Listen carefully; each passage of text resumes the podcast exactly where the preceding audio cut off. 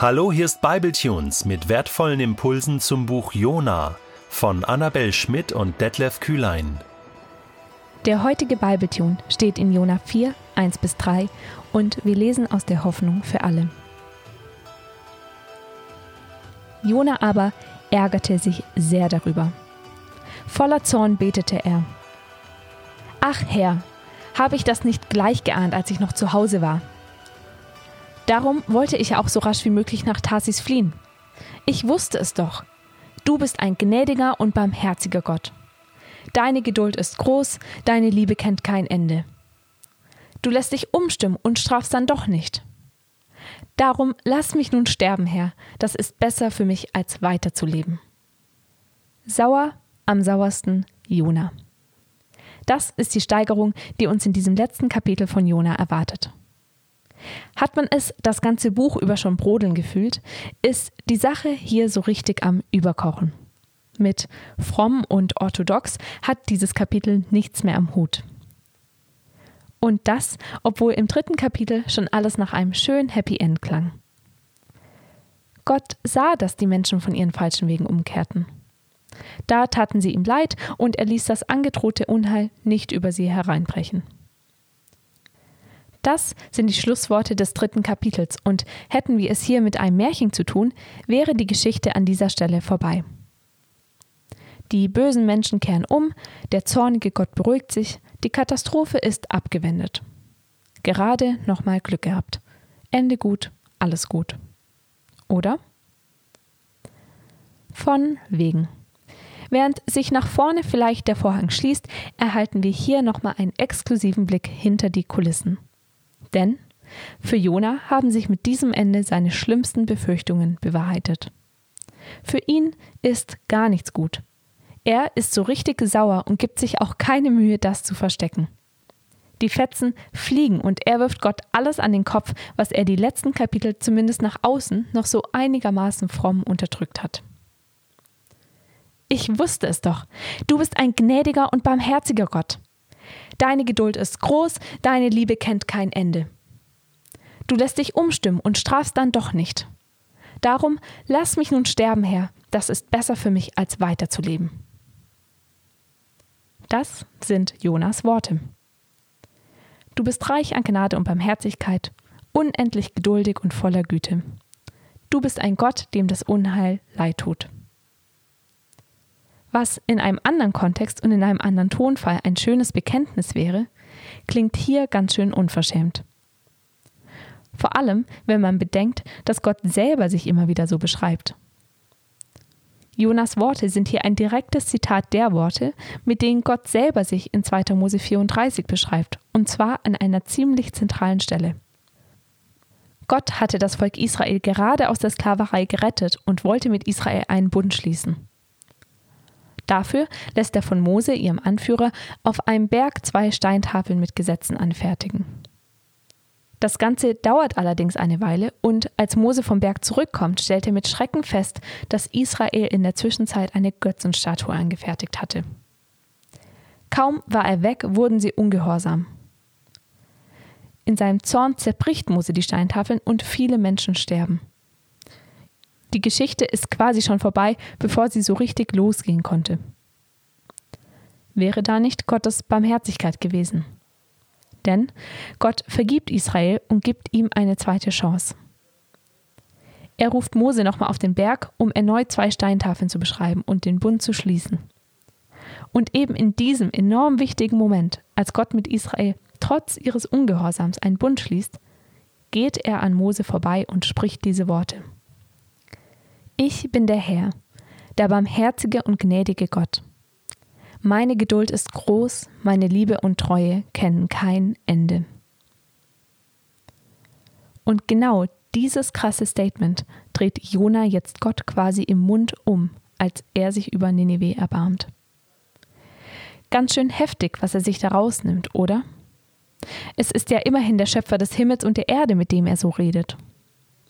Und gerade als Israelit sollte Jona doch wissen, wie sehr auch sein eigenes Volk eben von dieser Barmherzigkeit Gottes abhängt, über die er sich jetzt gerade so beschwert.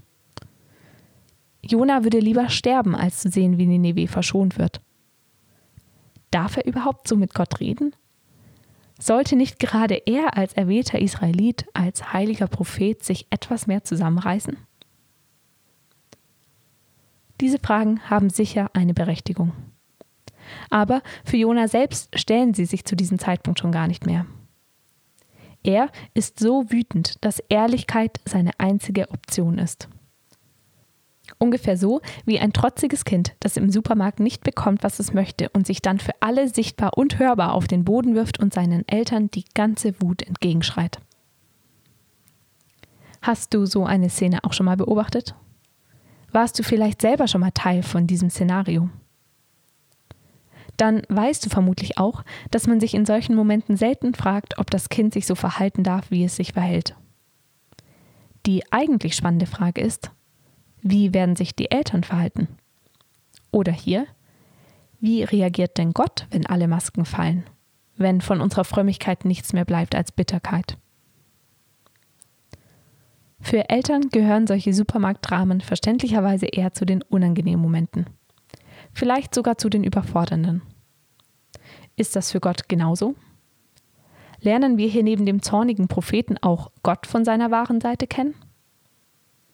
Ja und nein. Wie wir noch sehen werden, wird auch Gott sich hier von seiner ehrlichsten Seite zeigen. Wie Jona nimmt auch er kein Blatt vor den Mund. Aber das heißt eben nicht, dass Gott ausrastet und seinem Zorn freien Lauf lässt. Denn wenn Gott alle Masken fallen lässt, ist er immer noch so liebevoll und barmherzig, wie es nach außen den Anschein hatte. Genau genommen kann Gott gar keine Masken fallen lassen, weil er durch und durch ehrlich ist. Er ist wirklich unendlich geduldig und voller Gnade. Er ist kein Vater, der das trotzige Kind anschreit, wenn es da heulend am Boden liegt oder es einfach dort liegen lässt. Wie Gott schon Ninive, der bösen Stadt, nachgegangen ist, wird er auch jetzt Jona, seinem schmollenden Propheten, nachgehen. Aber nachgehen heißt natürlich nicht nachgeben. Gott ist auch kein Vater, der dem Kind einfach die Süßigkeiten kauft, wenn es nur laut genug schreit. Aber er hört nicht auf, geduldig zu sein. Timothy Keller bringt es auf den Punkt. Gott ist zu heilig und zu liebevoll, um Jona kurzerhand zu vernichten oder ihn einfach so zu lassen, wie er ist. Wie ein Vater sich zu seinem schreienden Kind hinunterbeugt und liebevoll, aber ehrlich mit ihm spricht, so wendet sich auch Gott hier an Jona. Allerdings nicht nur an Jona, in ein paar Folgen werden wir sehen, dass dieses letzte Kapitel von Jona mit einer Frage endet, die Gott nicht nur auf Jona, sondern auch auf uns wie einen Pfeil richtet. Denn Gott ist auch zu heilig und zu liebevoll, um uns so zu lassen, wie wir sind.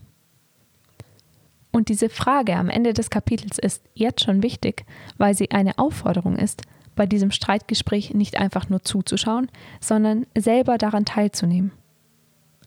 Denn nicht nur Jona befindet sich immer wieder in der Rolle des schmollenden Kindes. Vielleicht hattest du auch schon mal so einen Jona-Moment. Einen Moment, in dem du so wütend auf Gott und so enttäuscht warst, dass du es kaum ausgehalten hast. Wie hast du zu diesem Zeitpunkt reagiert? Konntest du Gott deine Wut genauso ehrlich entgegenschreien, wie Jona es getan hat? Oder ist dir diese Vorstellung eher fremd?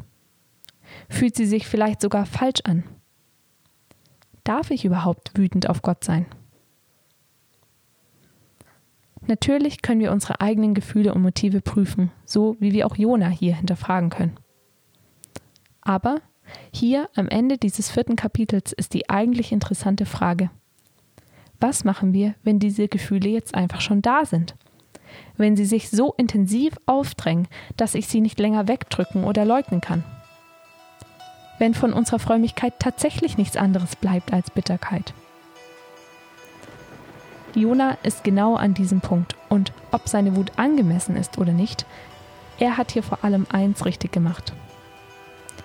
Er ist in seiner Wut nicht vor Gott weggerannt, sondern hat sie ehrlich mit ihm ins Gespräch gebracht.